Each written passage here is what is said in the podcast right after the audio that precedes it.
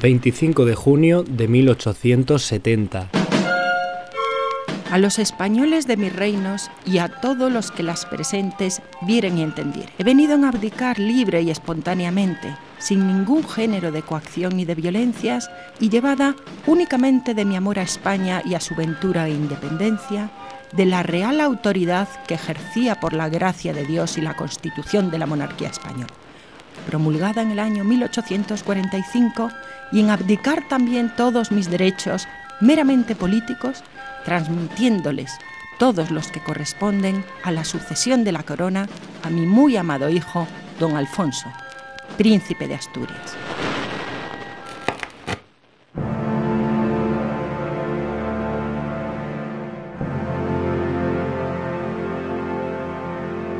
La trinchera de la historia.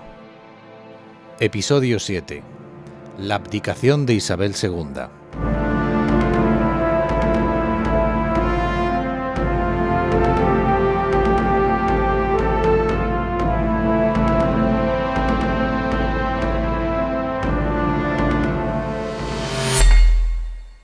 El triunfo de la Gloriosa pone fin al reinado de Isabel II y provoca su exilio. Las corrupciones políticas, la proximidad de la reina al partido moderado, la tiranía a la que había llevado el sistema liberal, el nacimiento del obrerismo, un incipiente republicanismo y la oposición de los progresistas había determinado el inicio de una revolución que terminó con el trono de la joven reina.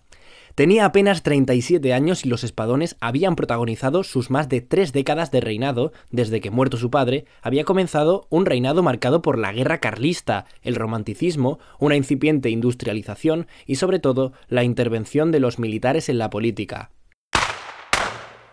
Narváez, Espartero y O'Donnell son los generales que han pivotado la monarquía de Isabel II, pero las recurrentes intervenciones de la reina en los asuntos políticos y los escándalos que rodean su vida personal han llevado a una situación de desprestigio al régimen y a la propia soberana. Narváez y O'Donnell, que jamás hubiesen actuado en vida contra la reina, han muerto, y el liderazgo del veterano Baldomero Espartero en el Partido Progresista está ahora en manos de Prim, un aguerrido general que ha destacado por sus campañas militares en el norte de África. Las masas, instrumentalizadas por el Partido Demócrata, piden el sufragio universal y el fin de las corruptelas en el reinado de Isabelona. ¡Abajo los Borbones! ¡Que se vayan! No queremos más monjas de las llagas ni al padre Claret. Vete con Paquito y la corte de Pusmoltejos. ¡Viva España con honra y sin borbones! En Cádiz, el general Topete alza a la marina y el general Juan Prim, a bordo de la fragata Zaragoza, recorre el Mediterráneo sublevando los puertos. Desde Andalucía, guarniciones rebeldes avanzan hacia el norte en la idea de tomar Madrid progresistas, unionistas y demócratas unidos contra la reina. No puede ser. También Serrano me ha traicionado, mi general bonito. Todos los generales a los que yo di honores y gloria. ¡Otro traidor! Marfari, disponga todo para nuestra marcha. Pepa, prepare a las niñas, las infantas y al príncipe de Asturias. Saldremos en tren de madrugada. La derrota de las tropas gubernamentales del marqués de Novaliches en la sangrienta batalla del puente de Alcolea, cerca de Córdoba, determina la decisión de la reina de abandonar España. Desde San Sebastián, donde la familia real se encuentra pasando los días de veraneo, partirán al exilio. La reina tiene 38 años.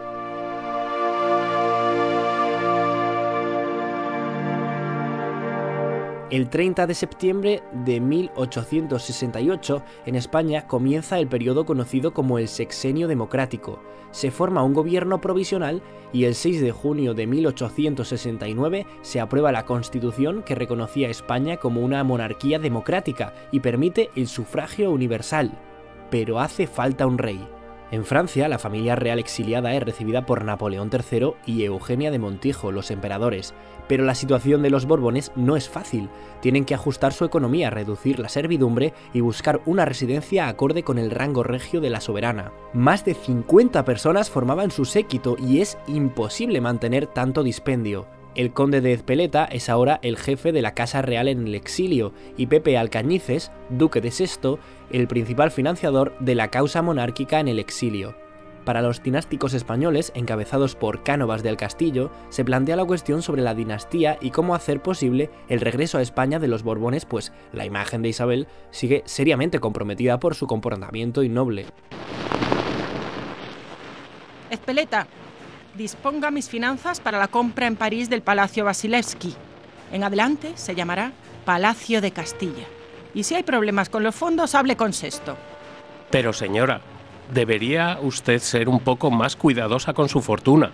La situación en España es muy compleja y no sabemos cuánto tiempo tendrá que permanecer su real persona fuera de la patria.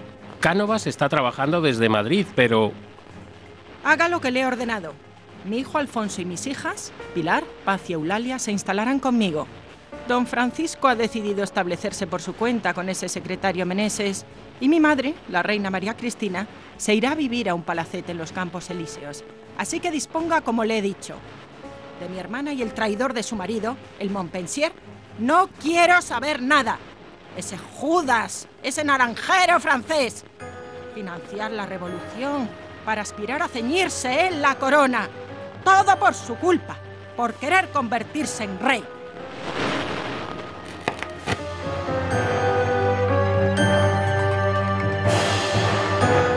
Alfonso de Borbón y Borbón tiene entonces 13 años.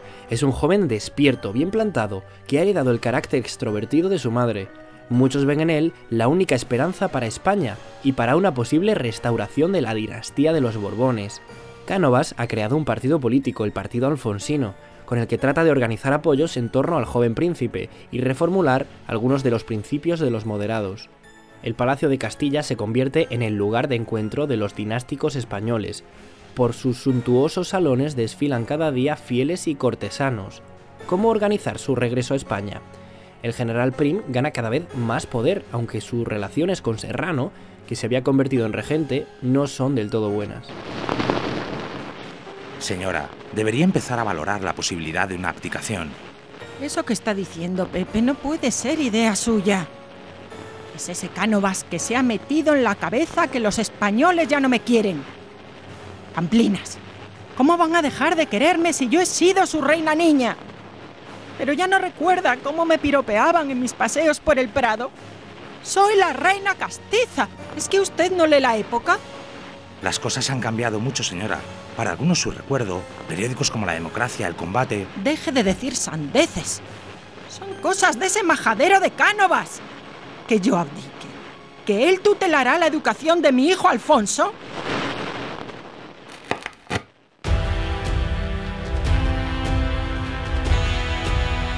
Aún en el exilio, Isabel no quiere dejar de ser reina. Cánovas insiste en que los españoles nunca consentirán el regreso de Isabel, tendrá que abdicar y ceder sus derechos dinásticos al príncipe de Asturias, que en adelante se convertirá en el futuro rey de España. Recibirá formación en Viena y después en una academia militar. La idea del rey soldado es la mejor solución, para evitar los pronunciamientos que tanto han lastrado el reinado de su madre un rey jefe y cabeza del ejército que actuará como poder moderador en una monarquía parlamentaria. Ese era el proyecto político de Cánovas, que ha madurado, el embrión del sistema político de la restauración, pero en él la figura de Isabel no tiene cabida. Es necesaria su abdicación, por mucho que ésta se oponga, y debe de hacerse lo antes posible. En España quieren echar a un nuevo rey y en Cuba se respiraban aires de independencia. Tras muchas discusiones con Alcañices y Cánovas, Isabel II ha cedido. Entiende que es la única posibilidad de restablecer a los Borbones en el trono por mucho que le cueste renunciar a lo que considera suyo por nacimiento.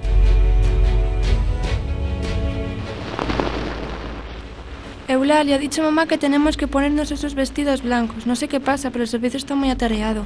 Las doncellas no paran de sacar brillo a los espejos del salón principal y ha dicho que seamos muy puntuales.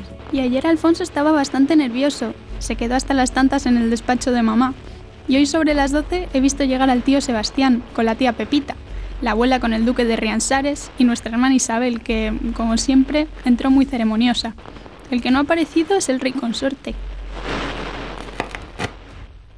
es lo que queda de la desperdigada familia real española. Son las 2 de la tarde, el sábado 25 de junio de 1870, cuando Isabel II aparece en el salón principal del Palacio de Castilla. seguida por el príncipe de Asturias y sus cuatro hijas. Va a celebrarse la ceremonia de abdicación, al frente de la etiqueta para tan trascendental jornada, el duque de Sesto. En la sala se encuentran también una nutrida representación de dignatarios y cortesanos, grandes dignidades, generales y hombres públicos de España. Isabel se ha puesto un traje rosa bordado con encajes blancos y una diadema de perlas. Altiva lee el documento por el que abdica la corona de España.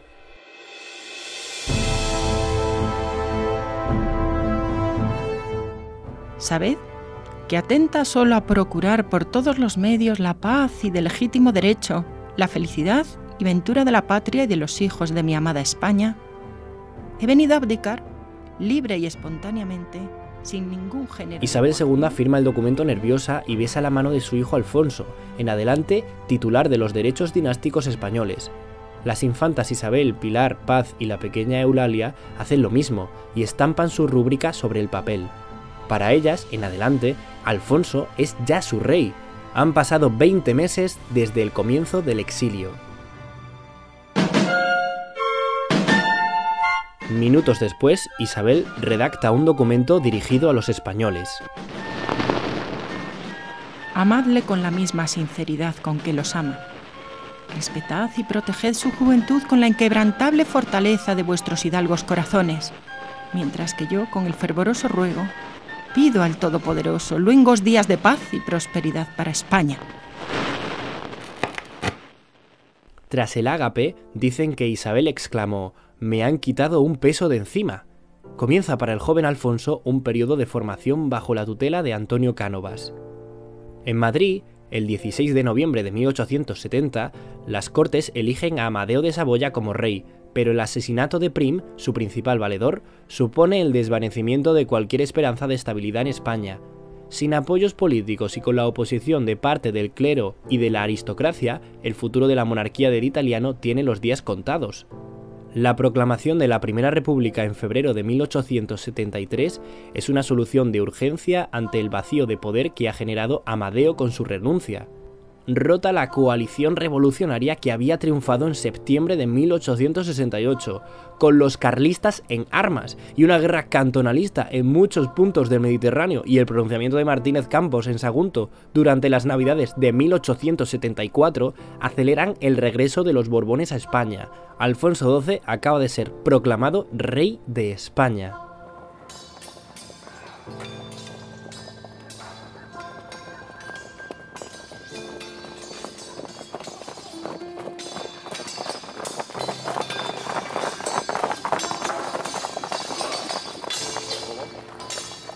Isabel II permaneció en el exilio hasta su muerte en 1904. Pasó breves temporadas en España, visitó a sus hijas, lloró la prematura muerte de su hijo Alfonso XII en 1885 y conoció a todos sus nietos, pero nunca más volvió a ejercer la soberanía que había dejado de corresponderle como reina.